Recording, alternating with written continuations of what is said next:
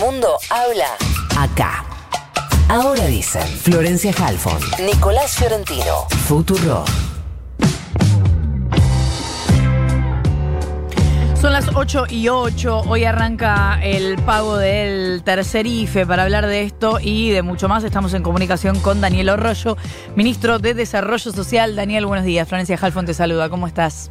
Muy bien, buenos días y un gran gusto. Igualmente.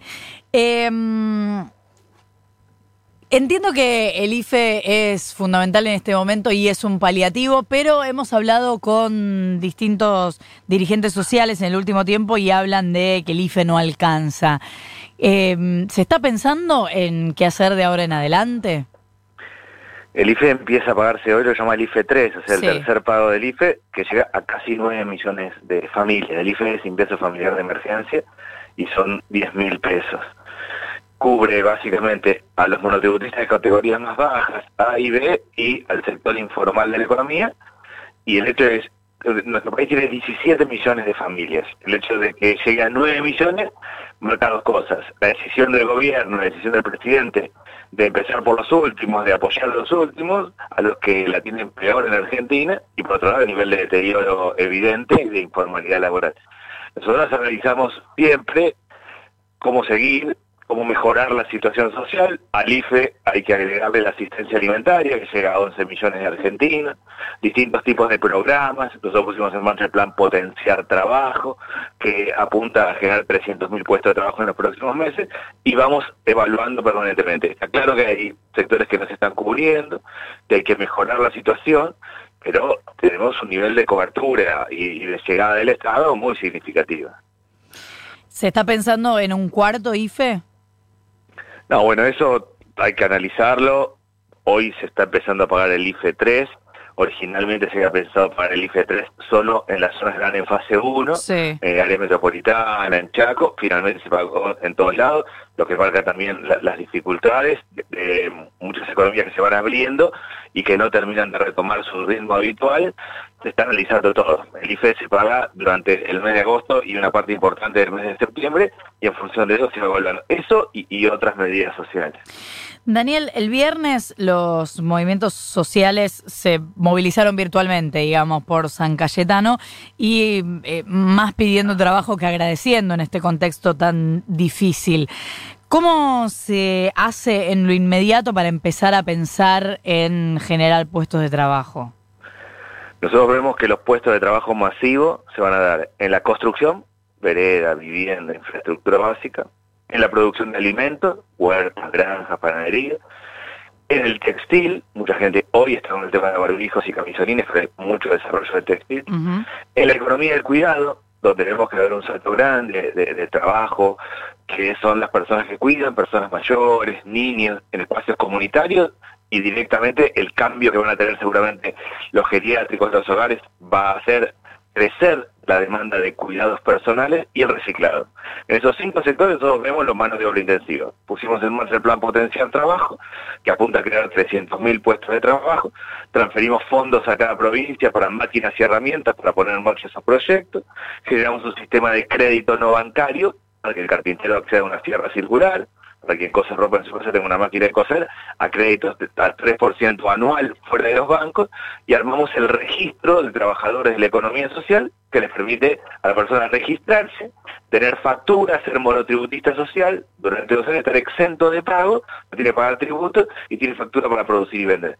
Con este esquema, que son 20 mil millones de pesos como presupuesto para poner en marcha en estos meses, apostamos a llegar a 300 mil personas. Creemos que el trabajo en lo que es el sector informal, los manos de obra intensivo, viene por estos cinco sectores y de ellos estoy recorriendo permanentemente los emprendimientos que se han puesto en marcha, las personas que están con planes sociales y están empezando a articularse con el trabajo y en muchos casos realmente están empezando a mejorar. ¿Qué tal, Daniel? Nico Fiorentino te saluda. Eh, incluso desde antes de asumir, el presidente Alberto Fernández decía que eh, de alguna manera su gestión, su impronta, sus, principales avances se iban a dar eh, una vez saldada la renegociación con los bonistas extranjeros. Eso finalmente pasó la semana pasada. ¿Atraviesa la sensación el gabinete de que ahora sí empieza el gobierno de Alberto Fernández? Al gobierno empezó hace tiempo, ¿no? Nosotros pusimos en marcha el 18 de diciembre, una semana después de haber asumido, la tarjeta alimentaria en Concordia y cubrimos todo el país en, tres meses. Eh, yo llevo ejecutado del total del presupuesto del ministerio, al 30 de junio nosotros ejecutamos el 120% del presupuesto anual. Tenemos un presupuesto para todo el año. Al, al 30 de junio, a mitad de año, ejecutamos 120% del presupuesto anual se han encargado políticas como el IFE, como decíamos antes, y otras políticas. Sí, lo que viene claramente es lo que llamamos la política post-pandemia nosotros. O sea, yo lo diría en términos prácticos, el Ministerio de Desarrollo Social hoy es 90% asistencia alimentaria, 10% trabajo. Claro, a, eso me, a eso me refería, sí, eh, la gestión hasta acá, sobre todo cruzado por eh, entre la este, herencia económica más, más la pandemia, que eh, las políticas fueron más dirigidas a una, una cuestión paliativa o de atención de emergencias que a una cuestión de, digamos, la épica que dejan, lo, que dejan los gobiernos, las medidas que, como el legado que dejan los gobiernos. Es, es apuntada más allá a la consulta. Sí, eso sí, claramente, y nosotros estamos entrando en una segunda etapa. Yo decía, el Ministerio de Desarrollo Social hoy es 90% asistencia alimentaria, 10% trabajo. Yo aspiro que a fin de año sea 50 y 50 y que el año que viene el eje central sea el trabajo. O sea, empezamos a poner en marcha un conjunto de políticas que nosotros llamamos como de segunda generación, de una nueva etapa de políticas sociales orientadas al trabajo. Para continuar la asistencia alimentaria, porque verdaderamente hay mucha gente que la pasa mal, hay mucha gente en los comedores y en los merenderos, pero ya empezamos a poner en marcha la política de potenciar trabajo, el eje de la urbanización de los 4.000 villas, barrios y asentamientos, que es donde viven 4 millones de personas hacinadas, sin agua, sin servicios básicos, y que además de, ser el derecho al hábitat, es a la vez un gran plan de trabajo, si efectivamente lo que uno podría llamar la política post-pandemia o de reconstrucción ha empezado ahora. ¿Esa urbanización de eh, barrios populares va a depender de la sanción del Congreso del impuesto a las grandes fortunas? No. Hace dos años se votó eh, el RENAVAP, el Registro Nacional de Barrios Populares. Yo era diputado de la oposición y lo voté a favor, todos los diputados y todos los senadores lo votamos a favor. De ahí sale un registro que establece que hay 4.000 barrios donde viven 4 millones de argentinos y un fondo que es un fideicomiso para poner en marcha esos proyectos. el impuesto a las grandes fortunas apoya y acompaña ese esquema porque una parte de los recursos van a ir para la urbanización, pero ya hay un fondo y ya el esquema armado. Es un proceso a 10 años. Nadie puede urbanizar 4.000 barrios en meses, es un proceso a 10 años que requiere consenso de todos y no dudo que lo va a haber porque hemos estado todos de acuerdo, es una política que además es una gran generadora de empleo. Yo veo tres ejes centrales de política post-pandemia en lo social. Potenciar trabajo, que lo comentaba antes, un ingreso de base que tiene que ver con el IFI, con me creo, para sostener una base de ingreso, un montón de gente que se quedó sin ingreso, y la urbanización de los 4.000 barrios. Daniel, la última vez que hablamos para este programa nos decías que en algunas zonas, como reclamaban algunos movimientos sociales, eh, estaba llegando un poco tarde la ayuda alimentaria, que costaba llegar a todos lados rápido. Eh, ¿Cómo está ahora el panorama? Eso se ha, se ha regularizado claramente. Nosotros llegamos a 11 millones de personas con asistencia alimentaria. Nosotros me refiero al Estado con distintos mecanismos, con distintos fondos. Nosotros hacemos o comprando alimentos de manera directa, o transfiriendo a las provincias de los municipios, o a través de la tarjeta alimentaria, o descentralizando los comedores comunitarios. Pero más allá de lo que hace el Estado, acá hay una gran red social, que son organizaciones sociales, iglesias, escuelas, que le han puesto el cuerpo y lo han sostenido. Objetivamente se ha cubierto la asistencia alimentaria.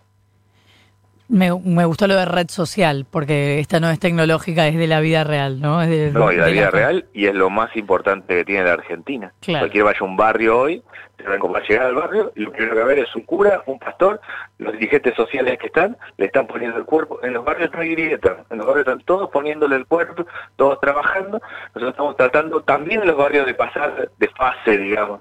Eh, lo que hoy llamamos comité de emergencia, que es todo el mundo en la asistencia alimentaria, lo estamos transformando en un comité de desarrollo local. Seguir con esa idea de comité, de trabajo en conjunto, ya no solo en la asistencia alimentaria, sino qué proyecto vamos a llevar adelante, cuáles de estos cinco sectores productivos que antes decíamos a fomentar, qué tipo de máquinas y herramientas necesitamos. Estamos queremos mantener ese esquema de articulación en el barrio e ir orientándolo hacia el del trabajo. Esta idea del barrio cuida al barrio, ¿no? Exactamente, que es la mejor idea porque el único que tiene legitimidad en el barrio es el que vive ahí y el que se ve todos los días. El joven que está en el barrio le crea a la maestra, al cura, al pastor, a lo que ve todos los días. Cuando eso se pone a trabajar en conjunto y logramos, además de, ponerle el cuerpo para asistir, empezar a generar proyectos para adelante, está el barrio también empezando a desarrollar.